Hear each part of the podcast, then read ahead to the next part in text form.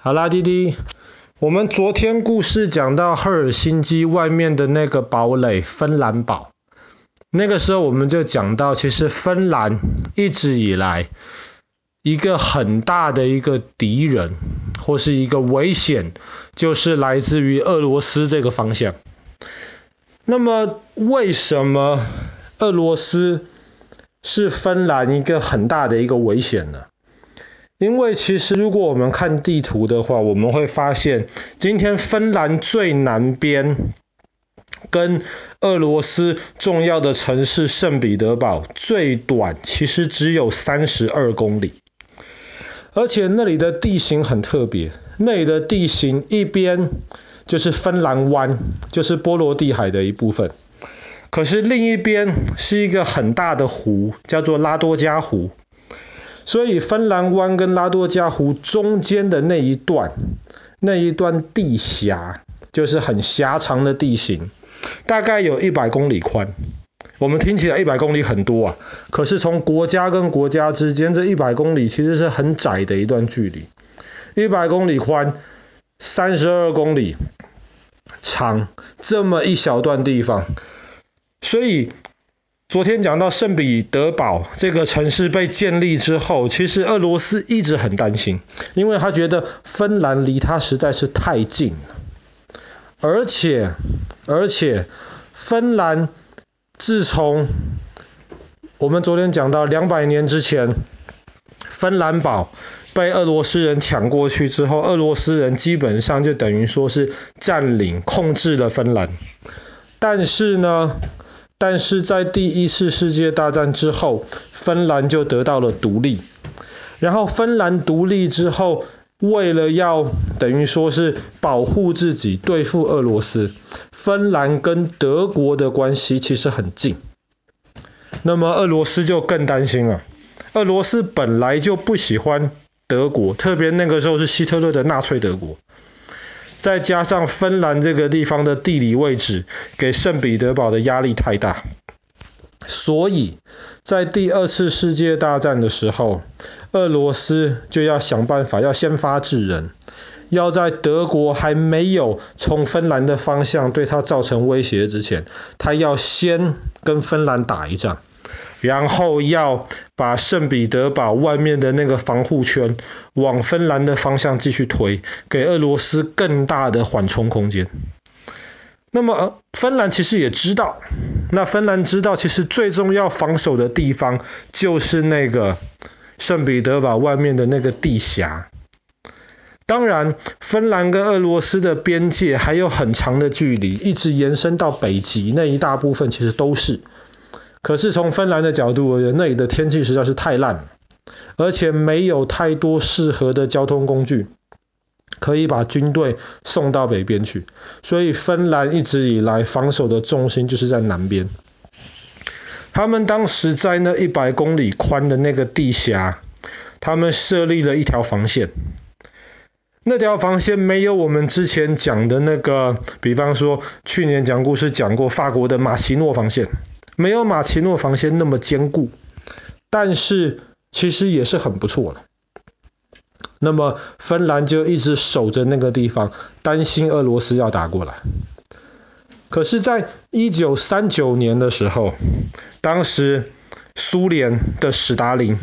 他就决定了，不行了。那么我感觉得到芬兰那边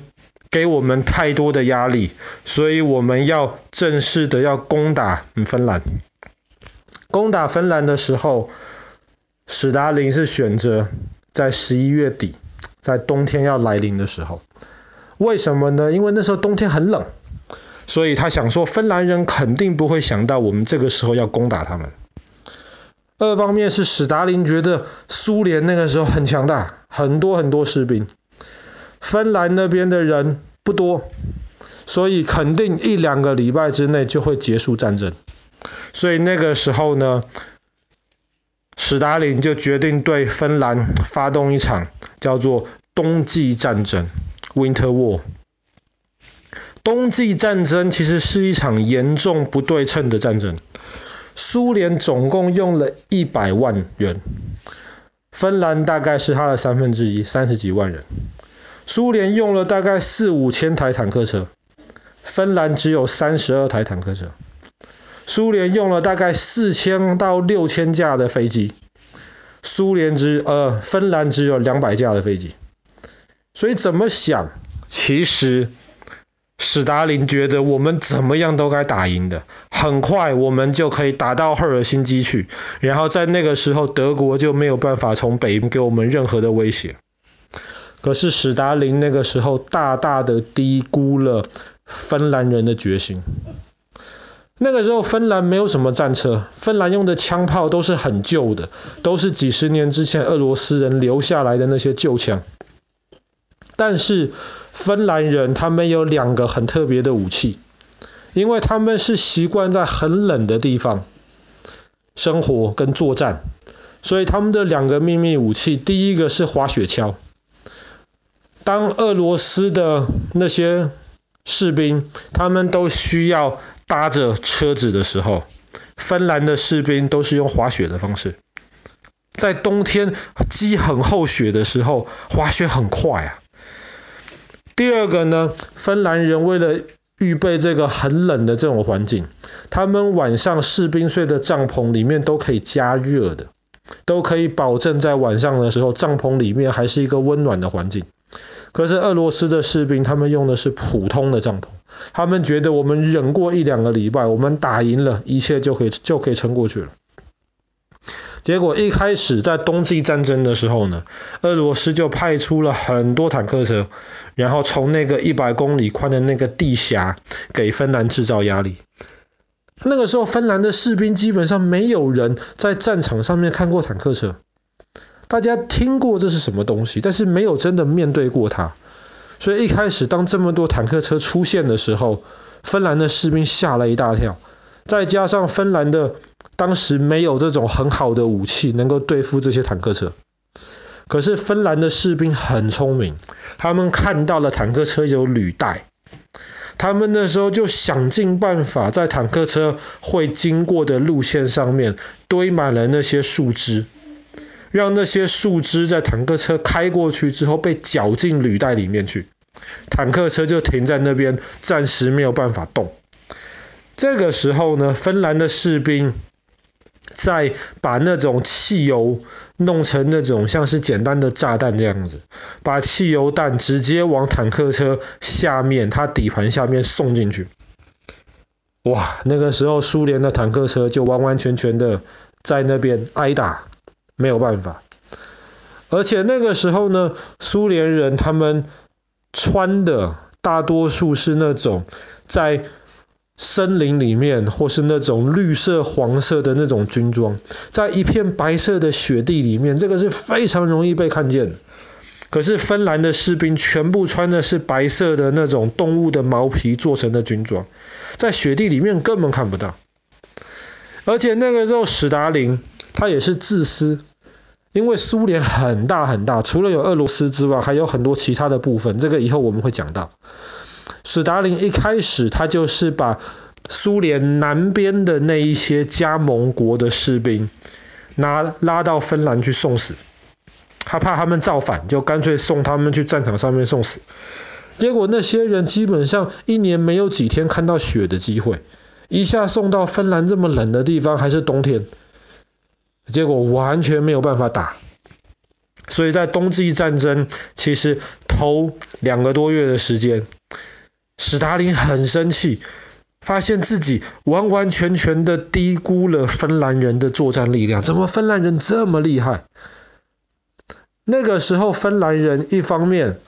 是拖着俄罗斯，可是另一方面，那芬兰人也希望到的时候英国跟法国。可以想办法通过挪威跟瑞典来给芬兰人支援，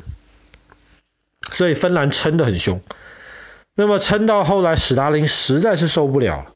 他就决定把之前的那些战场上的将军全部都换掉，换了另一个厉害的将军来。那个厉害的将军看到这场仗没有办法打下去了，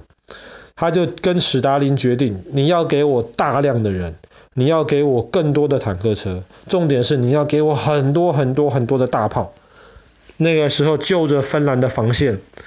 苏联的军队就一直轰，一直轰，一直轰，把那一百公里宽的那条防线轰出洞来。而且那个时候，德国又大量的在后面扯后腿，他怎么样都不愿意让英国跟法国有透过解救或是支援芬兰的机会，给德国从北边制造威胁。所以芬兰人他们希望能够有英法的支援的这个梦想，其实也就破灭掉。所以后来冬季战争，一方面苏联人是太丢脸了。对付小小的芬兰，怎么花了这么久的时间？二方面是芬兰后来真的打不下去了，所以后来芬兰就决定了，我们来和谈。芬兰就把一部分的土地割让给了俄罗斯，那么当时的苏联就顺利的拿到了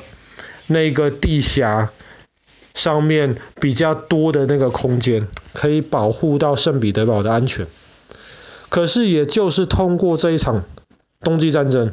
让德国的希特勒发现，苏联的军队其实没有那么厉害啊，连一个小小的芬兰都都搞不定，怎么可能对付我们德国的军队呢？所以这也就是在冬季战争的时候，有人认为希特勒就决定了，接下来要好好的对付苏联，就是因为在冬季战争当中，苏联虽然赢了，可是赢得很惨，然后表现得太糟糕了。好了，那么我们今天的故事就讲到这边。二次大战当中，对于芬兰或是对于整个欧洲战场而言，很重要的一场战争——芬兰的冬季战争。